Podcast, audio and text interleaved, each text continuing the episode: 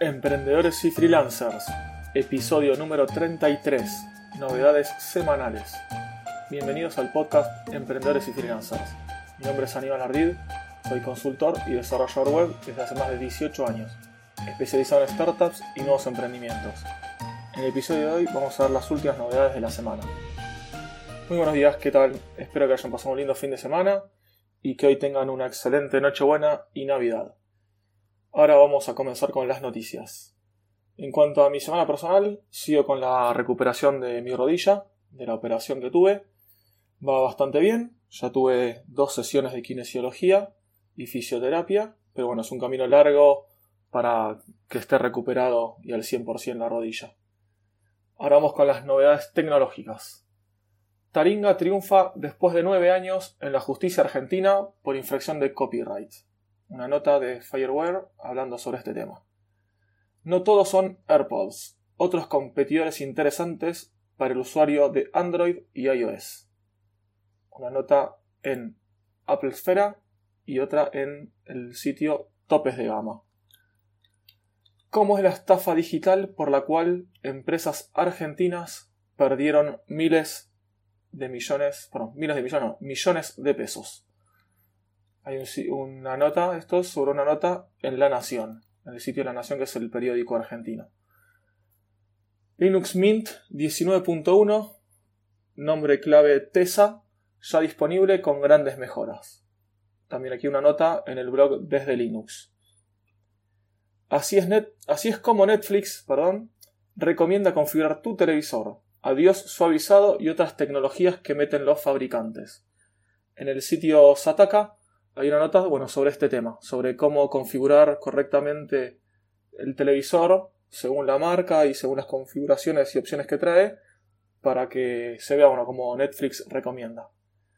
Ford, la empresa automotriz, creó una casa para perros, como una cucha, con sistema de cancelación de ruido para mantenerlos descansados y libres de estrés. Más que nada ahora en las épocas de fiestas que hay muchos ruidos y los perros y los animales les hace muy mal. Luego una guía, un benchmark, una comparación entre las diferentes versiones de PHP del hosting Kinsta en, su blog. Bueno, puso esta comparación pública para todos. LG prepara su propia eh, máquina de cápsulas para hacer cerveza artesanal en casa. En el sitio de Fireware, ahí está la nota con información sobre lo que está preparando el G. Todavía no está listo, va a salir, si no me equivoco, con el en el CES de Las Vegas de, este verano. De este verano argentino, perdón. De este, no sé qué época va a ser en el invierno, supongo. En otra parte del, hemisferio. Será ahora en enero y febrero, no sé bien en qué mes. Ahora este parate es. Y por último, noticias tecnológicas. Eh, Microsoft Edge va a estar basado en Chromium y tendrá todas las extensiones de Chrome.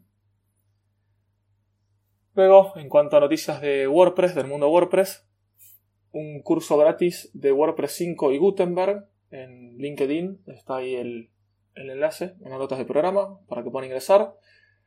Luego otra nota del el blog de Javier Casares sobre funciones interesantes para tu blog de WordPress o tu sitio, tu comercio electrónico, lo que, lo que tengas basado en WordPress. ¿De qué se trata?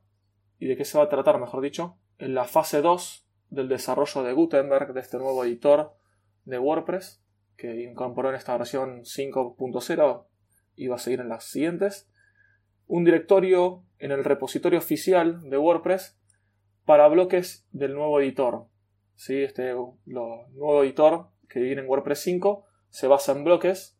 Entonces, bueno, incorporaron directamente un buscador, un directorio, para que se puedan ver todos los bloques que están disponibles para instalar.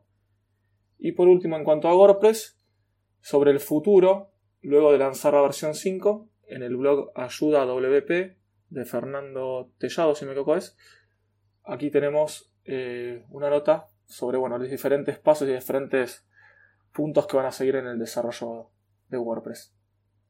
En cuanto a herramientas, las noticias son las siguientes. DrawKit es una página donde tenemos decenas de ilustraciones profesionales gratis y modificables para todos tus proyectos. Esto está en el sitio de GenBeta. Una guía de recursos para estilos de páginas web. La página es styleguides.io. También está, como todos los links y los enlaces, en las notas del programa.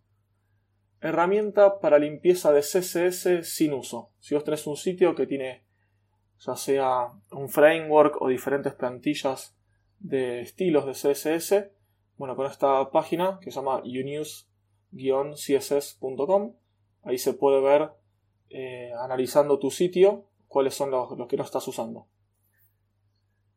Pues dice otra nota, si viste alguna vez personas, esto no es una nota, sino es el comentario mío, eh, alguna vez si viste personas, usuarios de redes sociales, por ejemplo, que tienen su nombre, su nick, con unas letras medias raras, esas torcidas, con circulito, bueno, cosas que no se escriben con el teclado normal. Bueno, y, o también veces que hacen comentarios en Twitter o otra red social usando redes raras. Bueno, esta página que se llama beautifuldingbats.com. En esta página puedes escribir un texto y seleccionando qué fuente querés, te arma el texto para que lo copies y lo pegues en cualquier lado. Sirve para cualquier cosa, hasta para mandar un mensaje por WhatsApp, copias, pegas y lo envías y te queda así una letra diferente a la, común.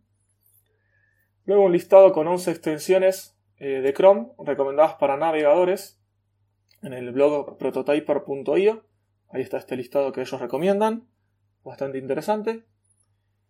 En una nota que salió, en un montón de lugares salieron notas hablando de esta herramienta, ¿sí? que es una herramienta online para borrar el fondo de las fotografías. Es espectacular, es como mágica, es gratis. Uno entras al sitio, llamado remove.bg, como remove background.